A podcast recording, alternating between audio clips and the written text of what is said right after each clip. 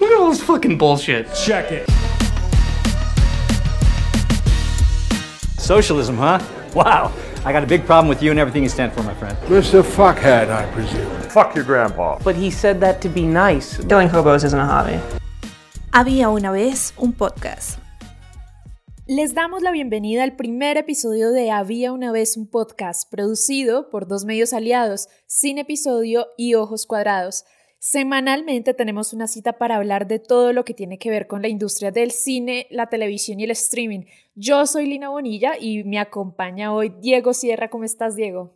Hola Lina, ¿todo bien? ¿Cómo vas? Muy bien, acá ya muy lista para que empecemos con, con este proyecto juntos. Eh, y espero que sean muchos capítulos más. Sí, algo positivo que sale de esta pandemia. sí, es verdad. O sea, nos, nos dio el tiempo para poder cocinar esto para todos los seguidores de, ambas cuentas y bueno, se hizo realidad ahora sí. Y hoy pues vamos a hablar de una de las series revelación del año pasado que pues salió en 2018, o sea, la primera temporada fue en ese año, pero el año pasado se, se llevó todos los premios por esa segunda temporada que, que fue fenomenal. Casi perfecta, se podría decir. Exacto, casi perfecta. Es de esas series que, que suben de nivel. Sí, sí, de acuerdo. Y que están para más cosas. Esta serie es creada por Jesse Armstrong, que pues siempre estuvo como metido mucho como en la comedia, hizo un par de comedias británicas. Y también está acompañado de nombres conocidos como Adam McKay, que recordemos que él hizo Vice. Director con de Vice Christian y Bale. The Big Short. También la gran apuesta. Y por ahí también dirigió a Will Ferrell, que también es productor en esta serie, que pues es curioso porque pues ellos dos vienen de Saturday Night Live y de, estas, Sí, de este tipo de contenidos. muy cómicos y cuando se ponen a hacer cosas serias también hacen cosas muy interesantes. Y bueno, se acompañaron también de, de alguien muy conocido también en temas musicales para, para lo que es el soundtrack, que es Nicolas Britell, que también trabajó con McKay en esas dos películas que, que ya mencionamos, y también estuvo por ahí trabajando con Barry Jenkins para la ganadora del Oscar Moonlight, y pues para mí es de las mejores cosas de esta serie, la, Sí, la música. Esa música. Pero bueno, para los que todavía no saben de qué estamos hablando, estamos hablando de Succession, la serie de HBO.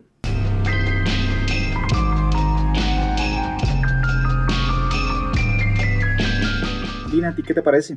Pues a mí Succession me parece muy interesante. Yo siempre trato de, de tener en mis opciones de series eh, un tipo de serie así, que tenga drama, política y temas de poder. Y hace rato pues no tenía una en mi, en mi lista y llegó Succession como para suplir ese vacío ahí.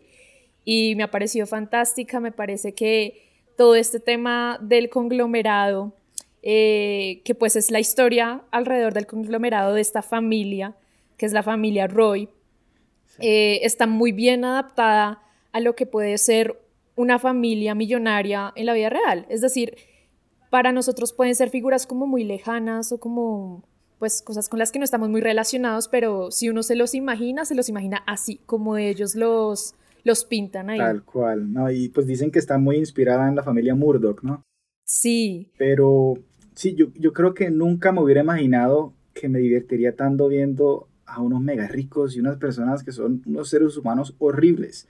Pero es súper entretenido ver a esta gente cómo interactúan entre ellos, cómo se tratan.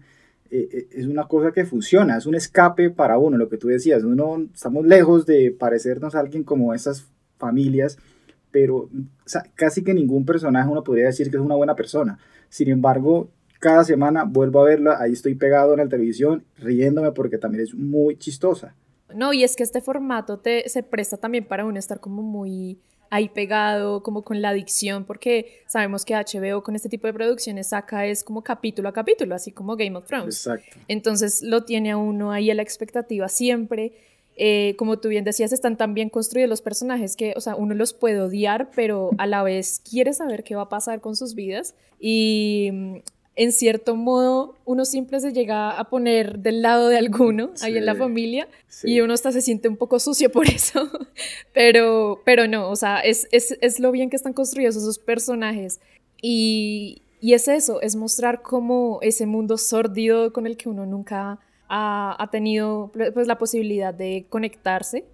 eh, y lo que el poder y el dinero significa también en la sociedad, ¿no? Es muy chévere cómo, cómo utilizan esa herramienta de este, tienen este conglomerado, pero hacen parte de el quinto poder, ¿no? Que son los medios de comunicación y ellos manejan prácticamente la sociedad a través de lo que comunican. Entonces es, es, es fascinante de ver y además de ver el egoísmo de estos personajes. No, totalmente de acuerdo. Esto, para mí eso es lo mejor de esta serie, los personajes, ¿sí? Porque hay una trama que abarca toda la temporada, pero son las relaciones entre estas víboras, porque eso es lo que son, que lo hace muy interesante. Son unos hermanos que se traicionan entre ellos mismos, son capaces de pisotearse, de humillar a los demás solo para lograr su objetivo. Y, y es que, como te decía al principio, uno cree que no hay nadie que sea una buena persona. De pronto hay el primo Greg, pero ni siquiera uno se convence del tipo. El tipo también es mierdita en sí. Pero son, No, después uno ya ve que no. Sí, hay hay cositas, es el único que se puede ir salvando de pronto, pero, pero especialmente en la segunda temporada creo que es cuando al final, pues para no hablar de spoilers todavía, uno por primera vez ve que aquí hay alguien que se puede parar y decirle basta y, y eso es lo muy interesante de estos personajes, lo bien construido que están. No, y, y pues digamos que una cosa es el guion, que está muy bien construido a partir de, de lo que hizo Jesse Armstrong. Y también está el tema del casting, me parece que es la locura, que está Sí. muy bien escogido. Sí, de acuerdo. El tema de Logan Roy, que es el señor Brian Cox, que ya lo hemos visto, él es el, pues la cara más visible de este reparto. Sí, es como lo el más vimos en famoso, pero para mí ni siquiera es como el principal, porque para mí como el protagonista de la serie vendría siendo Kendall, ¿no? Es como lo más cercano que tenemos a un protagonista. Que Logan sí, es, es el más famoso en cuanto a nombre Brian Cox y, y- y, pues el patriarca a la final, sí, es el jefe de la familia y, y es el más, pero tipo tan mala gente que puede haber en esta vida, el tipo humilla a todos sus empleados y cree que solo existen para servirlo, trata mal a la gente y solo porque tiene poder y dinero puede pisotear a todo el mundo. Y no solo a sus empleados, a su sangre. Sí, porque es que hijos. trata a su sangre, a sus hijos igual que un empleado. Y lo triste es que los hijos que ellos hacen parte de aguantan eso. todo eso porque anhelan el amor y el respeto de él y, y no importa, por eso ah, que los pisotee y que los trate mal, pero ellos lo que quieren es estar cerca de él y que él los quiera. Es triste ver eso. Sí, pues, pero con terceros intereses, Sí, ¿no? Pues claro. también, Claro, claro, pues con intereses ya más oscuros.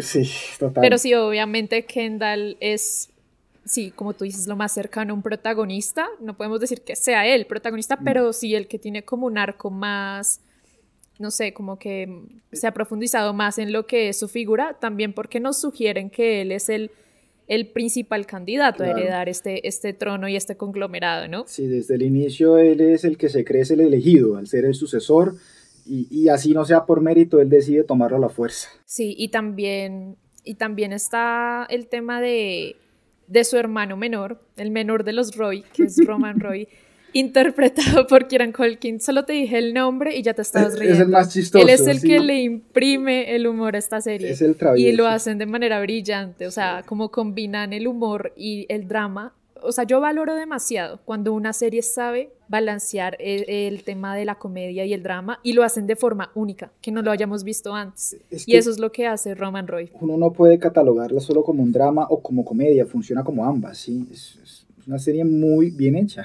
Y por su creador, es que su creador viene de la comedia, Claro, entonces no podía exacto, faltar. y los diálogos, y él viene de ese background, como tú dices, él trabajó con Armando Iannucci haciendo esos chistes. Con, Y Kieran Colkin, que pues es una cara, la cara menos conocida de, de la familia, de los hermanos Colkin, que pues digamos es como el paralelo a lo que fueron la familia Olsen, por ejemplo, que eran solo mujeres y eran conocidas, pero en la familia Colkin el llamado era Macaulay Colkin a seguir con esa tradición de actores en la familia, pero pues Kieran los últimos años ha hecho un par de cosas. Yo lo conocí apenas con Succession, pero después empecé a ver lo que él había hecho y pues sí ha, ha tenido más visibilidad en la familia. Y nada, su personaje es la locura y uno de los favoritos yo creo que de toda la audiencia. Sí, de acuerdo, totalmente de acuerdo. Pero bueno, para entrar un poquito más en materia, y antes de que entremos en spoilers, ya dijimos que la segunda temporada, para nosotros, creo que los dos estamos de acuerdo que es muchísimo mejor que la primera, sin que la primera no sea para nada buena. Pero, ¿cuál es ese capítulo que a ti se te quedó en la cabeza? ¿Cuál es el fa- favorito tuyo que tanto disfrutaste? Uy, mi capítulo favorito es que es, es complicado, es complicado, pero yo creo que para mí fue Nobody's Ever Missing o Nadie está perdido, que es el final de temporada de la primera. Sí. Eh, me gustó mucho cómo mezclaron este tema de, bueno, nos están hablando de la familia, nos están hablando de, de estas tensiones de poder, pero la última mitad del capítulo te muestran un escenario muy Big Little Lies, como muy criminal, y eso me pareció súper novedoso en lo que habíamos visto en toda la temporada y obviamente le imprimió mucho suspenso a lo que iba a ser el inicio de la segunda. Eh, con todo este tema de Kendall, que se sentía súper envalentonado en enfrentar a su papá, estaba súper decidido y llega este incidente que le cae como perlas a Logan Roy. Sí, sí, no, de acuerdo, y pues cambia todo. Yo pensé sinceramente que con ese final de temporada, el arco de, Kendall ya había llegado a su fin. Hasta ahí llegó el personaje, todo lo que intentó hacer en la temporada se le fue por el drenaje. Y, y, no pensé que en la segunda temporada fuera a tener tanto protagonismo como lo tuvo y fue espectacular porque el arco siguió y ha llegado a un fin ahora en la segunda temporada. Para mí mi favorito es el final, pero de la segunda temporada. Porque es aislado. Pero te gusta todo el capítulo. Sí. O sea, es todo el capítulo. Sí, sí, sí, todo el capítulo porque es que es aislado, sí, como en la segunda temporada pasa mucho que viajan a Escocia, viajan a un retiro por allá en Hungría, viajan a otro retiro por allá, no sé, en el rancho, no sé qué cosa, y en este están en un yate en Mediterráneo aislados, pero es la típica dinámica en que Logan llega y los pone a todos a pelearse entre ellos. Y solo Confinamiento. Sí, y solo dice una palabrita, bueno, ¿y quién debe ser el tal? Y ya empiezan todos a tirarse y a apuñalarse por la espalda y no, que debe ser este y debe ser el otro. Y uno ve como entre familia y los terceros, obviamente, pues sálvese quien pueda.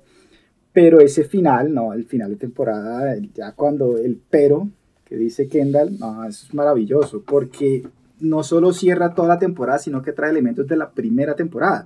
Yo personalmente no me acordaba ya esto un poquito más de spoilers, pero que Greg le había contado a Kendall de los papeles, de los documentos. Yo no me acordaba de eso. Y eso fue en el final de la primera temporada precisamente. Pero es que, pero es que hay una polémica, porque, a ver, yo entiendo que Kendall se entera de los papeles, o sea, como de su contenido, es cuando ellos están en el avión, directo a la rueda de prensa, que Greg lo está acompañando porque mucha gente dice que es que él se entera antes. Es que, él se entera de que hay unos papeles, pero de su contenido creo que él se entera es cuando están camino a la rueda de prensa. Ah, pues que él, Greg le cuenta en la primera temporada, entonces uno, lo que pasa es que uno no se acuerda, yo personalmente como digo no me acordaba, pero él se entera y claro que él lo sabe, siempre lo ha tenido ahí, pero lo ha tenido guardado, él sí sabía.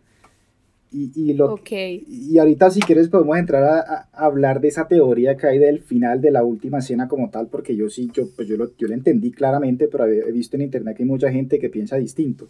Pero antes de eso, eso lo hablemos ya en spoilers, al casi que al final si quieres. Entonces, para, para antes de llegar a ese punto, hablemos de lo que no te ha gustado de la serie. Lo que no me ha gustado, no es lo que no me ha gustado, sino lo que me falta. Lo que pasa es que esta serie todavía tiene mucha tela por cortar y, creo que nos va a dar todo eso que, ni esperamos. Pero yo siento una necesidad como de involucrar mucho más el tema de la política. ¿Por qué? Porque siento que, bueno, para nadie es un secreto que un conglomerado de esta magnitud, como lo es Waystar Royco, eh, debería tener mucha más injerencia en política de la que muestran en la serie porque sabemos que van de la mano, esos dos poderes van de la mano. Y además teniendo medios de comunicación a su favor. Obviamente lo meten por el lado de Shiv y de que ella obviamente había estado metida en la política, pero sabemos que Logan sí tiene como una renuencia a lo que es este tema de la política y eso para mí no es tan creíble, porque aún así él no siquiera apoya a un republicano o alguien que está en contra de este político que es el que asesora a Shiv. Sí, em, no, o sea, es como que él no tuviera ninguna tendencia a meterse en política y eso para mí no es tan creíble poniéndolo en términos más prácticos como en el mundo real. Creo que me falta más de eso. Sí, tienes razón, porque ese, ese punto de la política lo tocan más que todo en la primera temporada. Ya en la segunda como que lo dejan un poco de lado y solo en el episodio que van al Congreso es cuando aparece otra vez este político que, ah, pues ya lo había dejado un votado. Y pues en los primeros episodios, pero sí, tienes razón, ahí no toca mucho eso. A mí lo único que, no es que no me haya gustado, porque yo te digo que, que creo que es una serie casi perfecta, pero si es la primera temporada, se demora a arrancar se demora en encontrar como qué es lo que quiere ser.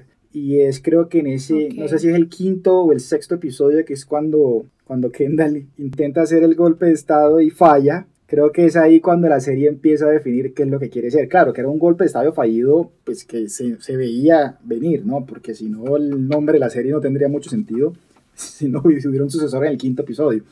Pero es ahí cuando yo siento que la serie arranca y no ha parado. Y la segunda temporada es una maravilla casi perfecta. Sí, sí, tienes razón. Yo creo que hay un par de capítulos que, que se podrían excluir, pero sí es como importante antes de eso cómo nos muestran, eh, obviamente, a la familia, porque pues tratan como de desarrollar un poquito a los hijos, a desarrollarlos, y, y, para llegar a ese punto, ¿no? Sí. Eh, no, y es que a mí me parece increíble cómo manejan no solo los personajes que son la familia, sino los que trabajan con ellos. Cada uno está tan bien, tan delimitado, Jerry, eh, ¿cómo es que este se llama? Este man, el Frank. Frank, o sea, todos están muy bien construidos, cada uno tiene su temple, eh, no sé, están muy bien ideada.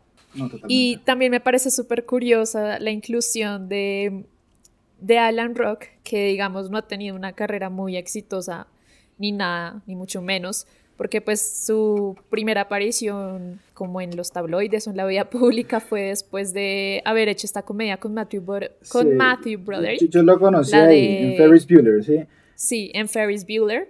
Y ya después como que no lo conocimos, pero él llega acá a ser de Conor Roy, que es el mayor de los hermanos, pero es un idiota, o sea, es un inútil. Es un inútil, es un tipo, el típico rico que ha heredado todo y no ha hecho nada en su vida y quiere que todos se lo sigan regalando. Exacto, y que ha vivido desde de la plata de la fortuna del, padre. De la fortuna, y que nunca se ha esforzado. Él, él, él, posa de que se quiere esforzar por ser algo, pero no, en realidad no lo hace. No, para nada. Es muy interesante ese, ese, ese personaje y es muy gracioso también. Yo creo que con Roman, él es el segundo personaje que más, del que más uno se mofa durante toda la serie el Roman y pues Tom, Tom también me hace reír mucho. Ay, sí, es, es otro idiota, pero es, es, muy chistoso y es otro idiota. Pero, un idiota útil. sí, y a veces me das pesar el pobre tipo. no, es que eso, eso uno lo sientes con todos los personajes, como que hay momentos en los que uno les da, le da pesar. Pero, ay, ¿sabes qué? Yo me di cuenta cuando finalizó la primera temporada y es cómo encontró Tom en Greg una persona a la que él podía apabullar, así como lo apabullaban los otros, como lo apabullaba Logan. Era muy interesante lo que él hacía en ese sentido. Y Greg es un personaje que es como el que se pone en los zapatos de nosotros, de la audiencia, los que, el que está conociendo la familia, el que empieza a meterse por un lado para, para entender la dinámica de esta familia. y digamos, uno creería que él es inocente pero no, él empieza a aprender y, empieza a entender que él se tiene que meter en la dinámica porque si no lo van a aplastar. Es más vivo de lo que parece. Exacto. Y uno, como espectador, empieza a sentir lo mismo con los personajes, a tratar de tomar partido con alguno de ellos y las situaciones. Es, genial. Pero no me dijiste tu capítulo preferido, es el final de temporada. Sí, el final de temporada de la segunda temporada. Sí, el del yate. Y pues para hablar más que todo de escenas que definen estas dos temporadas, yo quisiera hablar de dos en particular. Una ya la mencionamos, la rueda de prensa de Kendall es súper clave y yo creo que, no sé, impacta demasiado las relaciones que él hace ahí a la prensa, cómo habla de su papá, cómo se voltea. Termina como empezó la temporada. La, primera la segunda temporada arranca con el tipo dando una rueda de prensa, pero es un zombie y está leyendo la declaración que le preparaba a la familia, tal cual, leyendo es que el plan de mi padre es mejor, el plan de mi padre es mejor, y es un zombie.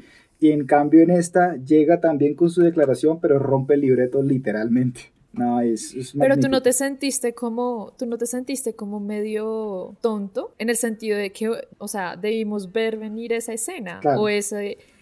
Sí, porque es que todo se construyó para ese momento. Todo, exacto, no pasa de la nada, no es un giro gratuito que se inventa el escritor, no, no, no, está todo bien definido a que ese momento iba a ocurrir. Pero sin embargo... que debíamos predecir, pero lo impacta. Sí, yo no, no, lo, no lo alcancé a imaginar porque uno no cree que le vaya a hacer eso al padre y menos después de la conversación que tuvieron en el yate, no, no, no. Y además que en serio... Donde le dice que no es un matador. Exacto, que básicamente diciéndole que no tiene ese instinto matador le dio las agallas para tener un instinto matador.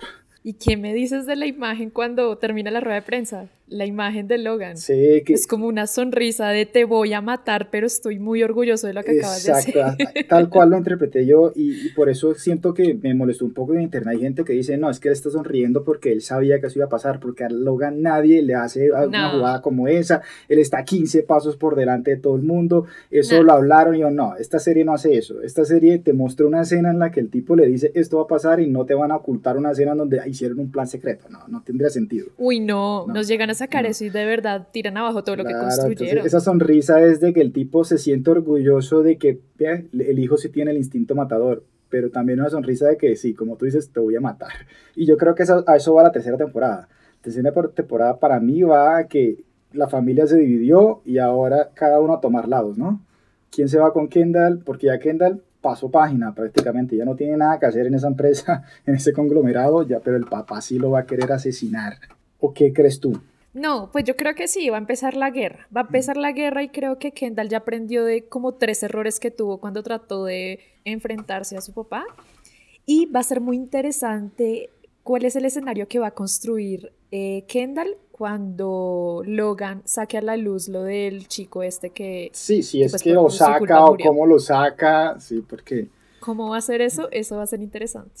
Y como Shiv y Roman va, van a estar ahí al lado de, de Logan tratando de, pues, de recibir las migajas que dejó Kendall, o si se le van a voltear claro. y van a tratar de, piensa que de ayudar a Kendall. Schiff intentó, pues para salvar su matrimonio, no protegió a Tom al final y sí. todo lo que hizo para quedarse en la compañía y que el, el, que tiraran debajo del bus fuera Kendall y ahora la compañía pues están, veremos.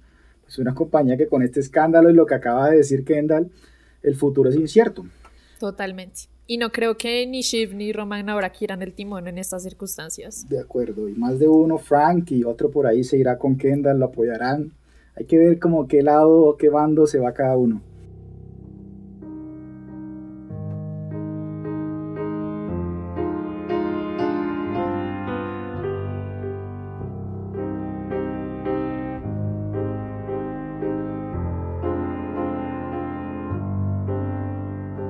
Y bueno, Diego, y la escena, la escena que para ti merece la venia en su session en estas dos temporadas. Bueno, para mí es creo que en el tercer episodio de la segunda temporada, Board on the Floor. Cualquiera que le mencione esas palabras ya sabrá a qué me refiero. Es una escena maravillosa donde muestra lo despiadado que es Logan, el miedo que le tienen y ahí sí como trata a su propia familia y a todo el mundo y es, pero es muy chistoso, o sea, parece que estuviéramos en una de esas películas o escenas de fraternidad en, en los Estados Unidos, pero es unos ejecutivos, altos ejecutivos de un conglomerado enorme en Estados Unidos. Es, ¿qué, qué, ¿Qué piensas de esa escena? Para mí no es chistosa. o sea, no, no, no, o sea, no puedo definirla solo como chistosa.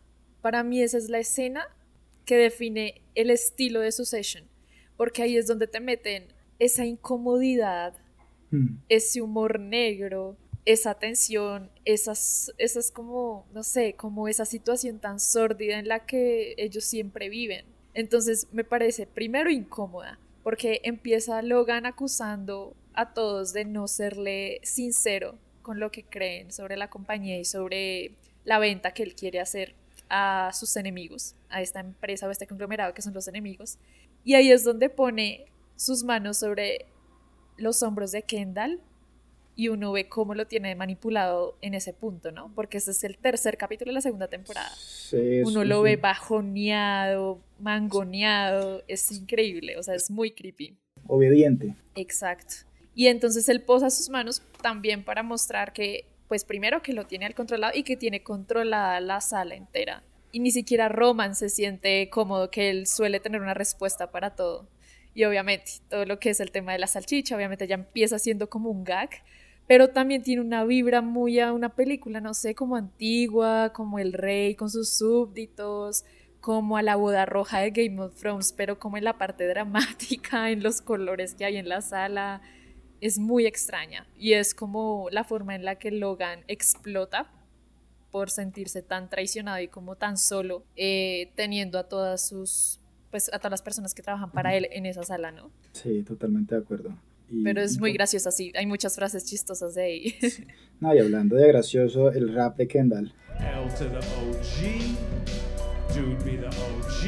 A and he playing. Playing like a pro. See? Lo mejor. Y Un llega en un momento. momento súper inesperado. Súper inesperado, ¿no? O sea, eso es algo que uno nadie se ve venir y de pronto este tipo empieza a rapear, no. Además está chévere el rap. Sí, está muy bien hecho. El beat y todo. Pero bueno, ahorita Bueno. men- mencionaste Game of Thrones. ¿Qué, qué series o qué personajes te, te, te recuerda esta serie? Bueno, pues como yo ya había dicho, siempre tengo como una serie así en la lista para ver que tenga este tipo de drama y de cosas políticas. Y va por muy el lado de Game of Thrones en el sentido de que hay familias despiadadas, muy Lannister. Se puede decir que son muy Lannister. Pero digamos, aunque tengamos familias eh, muy al estilo de los Stark, siempre van a haber intereses eh, de por medio que digamos no, no son necesariamente muy humanitarios. Digamos, todo lo que ellos hacen para conseguir el poder es, es sumamente egoísta. Y creo que en Game of Thrones se ve. Y lo interesante de Succession es que logra toda esa tensión y, y todas esas escenas incómodas que logró Game of Thrones a través de sangre y violencia, pero las logra con puro drama y con pura situación moderna, ¿no? Con una situación así familiar incómoda. Este es el Game of Thrones que HBO pues tiene ahora como el reemplazo de Game of Thrones, por decirlo, pero sin dragones y sin sangre, sin peleas. Esto es la parte buena de Game of Thrones para mí. La intriga, la política, el juego por el poder, las traiciones, eh, la familia, eh, eso es lo más interesante de Game of Thrones y aquí lo tiene toda esta serie. No, y que se, se parece mucho a Game of Thrones y a series como, no sé, como Breaking Bad o como Mad Men, que van a tomar más fuerza después. Como que ahorita se está gestando y como que se está haciendo un puesto en lo que es esta sobreoferta que tenemos de series todos los años. Pero sé que va a ser muy importante y que va a llegar en un punto en el que la gente va a empezar a verla de manera súper intensiva y, y que va a ser mucho más popular de lo que es ahorita porque porque sabemos que es un tema muy gringo, ¿no? También es una cosa muy, muy estadounidense, entonces todavía no ha tenido como mucha acogida acá en Latinoamérica, Sí, pero aunque creo que incluso va a en la, tomar muchísima fuerza. la segunda temporada fue en donde despegó en Estados Unidos como tal. Y, y que empezaron a sacarle memes a todo y, y pues Kendall la rompió obviamente. Entonces de pronto ya en la tercera temporada ya en Latinoamérica sea algo eh, parecido. Esperemos. Bueno, y ya que estamos hablando de lo que va a pasar en la tercera temporada, eh, para ti, ¿cuál es el arco de personaje que es como el, el vital ahorita y el que se va a desarrollar mejor? O sea, tu preferido. Mi preferido fue Kendall, como te mencioné, por lo que pasó en dos temporadas. ¿sí? En lo que empezó en la primera, yo te dije, cuando terminó, para mí el tipo había acabado. Es un tipo roto y ya no tenía más para dónde coger, pero el escritor me sorprendió y le dieron un super arco en la segunda temporada que empezó de una manera como un zombie y terminó con ese pero, ese bat en la rueda de prensa que rompió esas cadenas del padre y se liberó. Ya el tipo no va a mirar atrás y es como el padre lo tenía amarrado como si no quisiera que fuera feliz, ¿no? Cuando en esa escena, en el, en el último episodio de la segunda temporada, hace que la novia se vaya, eso me pareció súper triste, pobre tipo. El tipo le dice, ella me hace bien, pero no, no me importa, Uy, es no me muy importa. triste, sí. es triste. Pero cuando hizo el rap, tiró el micrófono, pero en realidad su verdadero mic drop cuando tira el micrófono es en la rueda de prensa con ese pero. Cuando rompe los papeles del discurso que le habían dado. Tal cual, exacto. Y ahí ya se convirtió él en su propio jefe y cuando se despidió del papá con ese beso que recuerda el beso de Michael Corleone a Fredo, así, es- ese es el beso del killer, aquí Total. está. Uy, sí, tremendo. Hay que ver qué, qué pasa en la tercera temporada con Kendall, ¿sí? Que para dónde va a ir. Ya no, no, no tiene cabida en la compañía, obviamente, familiar. ¿Con Stubby va a volver? No, Stubby ya también está de pelea. Entonces, vamos a ver qué pasa con Kendall ahora. A mí me parece que lo de Kendall va a ser un poco más predecible. O sea, siento que sabemos a lo que va o cuáles son sus objetivos a partir de ahora, pero va a ser muy interesante es ver el resto de personajes. ¿Qué va a hacer ¿A Shift? dónde se, ¿Qué van a hacer? O sea, sí, ¿qué diablos van a hacer? Porque es que porque- si, si Kendall vota a Logan, si lo hace caer, él, él va a ser el dueño de toda esa vaina Mm. con sus No. hermanos. Entonces, pues, Es cierto, ¿Qué- ¿no? qué me Y, decir? que Shiv, pues Shiv me, me interesa saber qué va a pasar con ella porque la- dejó su carrera política a un lado para el cuento de la pa- del padre de que, venga, yo voy a ser la que va ahora a manejar la compañía y eso no ha pasado.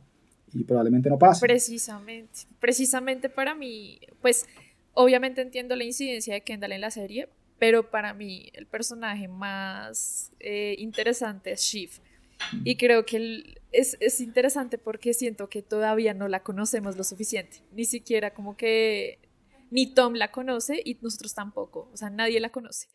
Y me pareció muy interesante Sí, cómo la y- maneja. Y, es alguien que se, se mostró como que estaba por encima de todo el negocio familiar y que ella tenía su propia vida, pero no, en realidad le- el, el poder le atraía. Eso y uno a veces siente que ella no sabe qué es lo que quiere. Mm. y ella como que vira hacia varios lados y como que nunca sabe lo que quiere hasta que llega a ese punto en el que ve que Logan de verdad la puede considerar para manejar la compañía y, ahí es cuando como que ella se empieza a proponer eso. Pero no, al final es como que lo que tú dijiste, intenta salvar su matrimonio, deja como un poco de lado ese interés, algo que Logan venía era cocina, eh, Kendall, perdón, venía cocinando en su cabeza toda la temporada.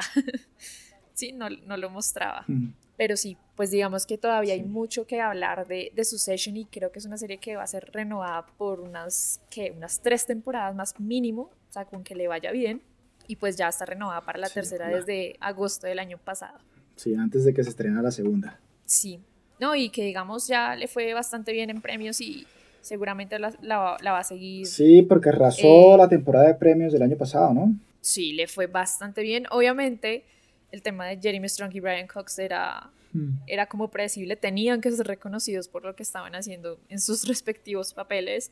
La música también se llevó premio Emmy, también tuvimos pues premios para los Critics Choice, entonces esta serie va a seguir cosechando premios de esa manera, así como lo hizo The Crown en su momento, que también es otra serie con la que yo comparo Succession en muchos momentos y en muchos, eh, como en muchos arcos que hay acá en la serie.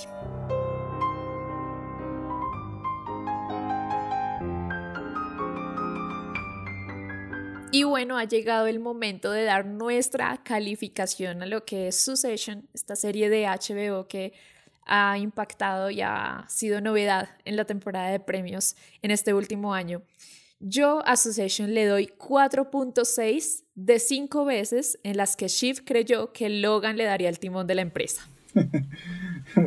Está bueno. Yo, yo, yo le doy 4.5 de madrazos que grité luego de que Kendall dijera ese pero en la rueda de prensa al final de temporada.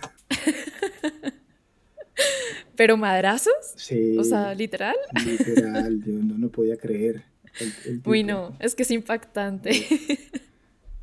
Y no, pues Su- Succession es una serie muy recomendada si ustedes no la han visto, si ustedes llegaron hasta acá y se spoilearon todo eso, no importa, vayan y véanla porque yo van a venir temporadas muy importantes. Todos deberían ver esta serie, está disponible en HBO. Es una serie que de pronto desde el primer episodio no le engancha a todo el mundo, pero va mejorando y cada episodio es mejor que el anterior. Es de lo mejor que hay en televisión. O sea, en serio, yo espero con ansia la tercera temporada. Además que es muy chistosa, como ya lo dijimos. Tiene intriga política, tiene drama, tiene esa lucha por el poder. Es muy, muy buena. Véanla, por favor. Y bueno, creo que es el momento de despedirnos. Hasta aquí llegamos. Sigan nuestras redes sociales, arroba sin y arroba ojoscuadrados.com. Todos los jueves vamos a tener un nuevo episodio de este podcast. Había una vez un podcast, no se lo pueden perder. Chao, chao.